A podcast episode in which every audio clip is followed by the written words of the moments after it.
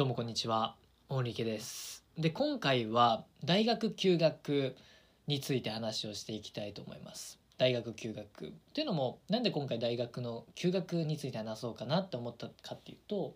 まあ、僕自身が大学を2年間休学して、まあ、その末に大学を、まあ、自主卒業、まあ、大学大学ですよね。はい。したので、まあ、その経験から言えることですよね。を、まあ、ちょっと話せばいいんじゃないのかなと思ってます。で具体的に多分この音声を聞いてる方っていうのはなんか大学に悩んでたりだとかこのままで自分いいのかなとかなんか話が合う人がいないぞとか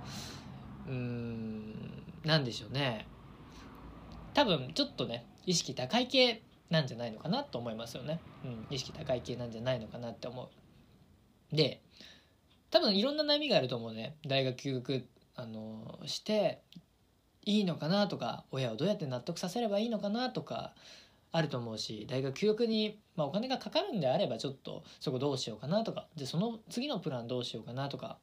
いろんなこと悩んでると思うんですけども、まあ、結論から言うとようやく結論って感じなんですけども結論は大学休学は人生が変わると思いますね、うん、人生が変わる。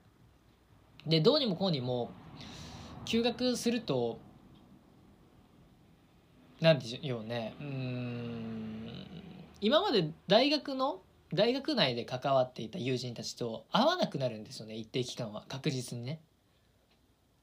うん会わなくなる。で会わなくなるとどうなるかっていうとやっぱ新しいその人間関係が入ってくるんですよ。どうにもこうにも。そう。でそこで関わる人が変わった時に一気に成長することができるんですよね。人によってはですけどね、うん、もちろん。でそこで、まあ、僕自身はもう超大失敗をしたっていうね経験があったんですけれども、まあ、それを踏まえて人間関係の挫折とかメンタルの崩壊であったりだとかかなり病んでた時期もあったんですけど休学期間中に。でその後に何回かその人間関係が入れ替わるっていう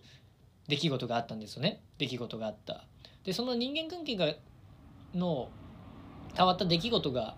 あった後にまた新しい人間関係と出会うわけですよね人と。でその時にあこんな人と一緒になんか人生を歩んでいきたいなとかそういう人たちに出会ったんですよねある時に。でそれ以降今僕自身は多分人間関係があんまり変わってないと思うんですよ。うん、そうだから休学期間中に多分大学にいる時っていうのは人間関係とか悩んでると思うからねうん、時に私は一体どんな人と人生過ごしていきたいのかなとかこんな人たちと一緒に冒険できたりだとか新しいなんだろうねイノベーションを起こせたりイノベーションって言ったらかなりね強力なんで簡単には言えないんですけどもまあ起こせたりだとか、うん、海外に一緒にこのチームメンバーで一緒に行って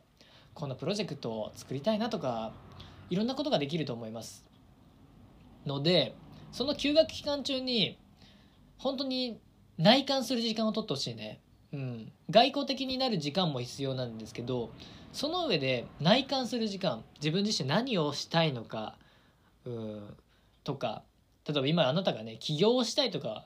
まあ、言ってるんだったらで何を何の起業がしたいんですか？何をしたいんですか？って聞かれた時に答えられるように内観してほしいね、ほとんどの人っていうのは、うん、起業したいとか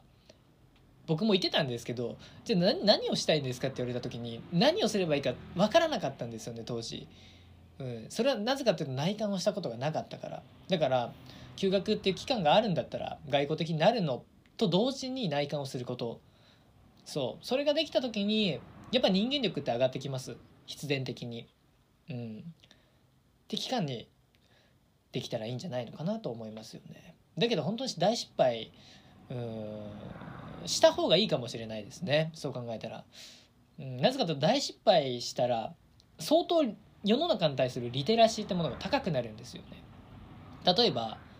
うん僕自身あんまり良くない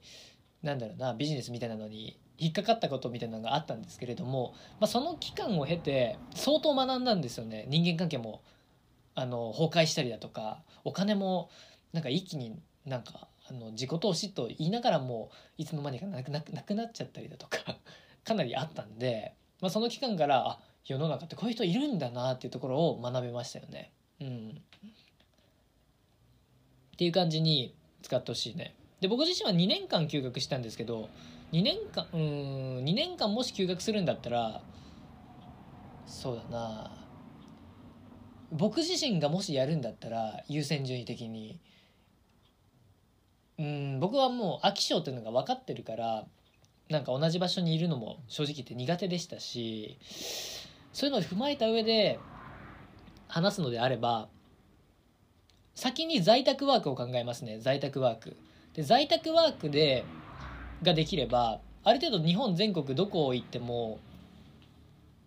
何でしょうね。まあそういう生活できると思うんですよね。在宅ワークならパソコン1台持って日本全国を歩きながらとかまあ、旅しながらとか、まあ、今今できるかわからないですけどね。あのあとは海外に行きながらも在宅ワークっていうのできると思うんですよね。考えてみれば。だから先にじゃあ在宅ワークのスキルをできるスキルって何なのかなとか。でどういうスキルがあったらその在宅ワークできるんだろうなとか。例えばライティングとか。デザイナーとかもそうかもしれないし動画編集とかもそうかもしれないしなんか声優みたいなねのもそうなのかもしれない。今の YouTube とかでできるできますからね。ってのを先に僕自身はやっとくかもしれませんね。そこを在宅ワークを確実にマスターして不安を消しますね。不安を消す。とりあえずこのスキルがあったら生きていけるんだなっていうスキルを先に身につけた上でじゃあ本当に何したいのかなっていうのを見つけるかもしれないね。って感じですかね。ということで今回は大学休学について、えー、話しましたけれども、まあ、実際にまあ、なた自身何を求めてるのか分かりませんけど、まあ、何かしらねちょっとなんかヒントにしていただければいいんじゃないのかなと今回思っています。では今回は大仁家でした。ありがとうございました。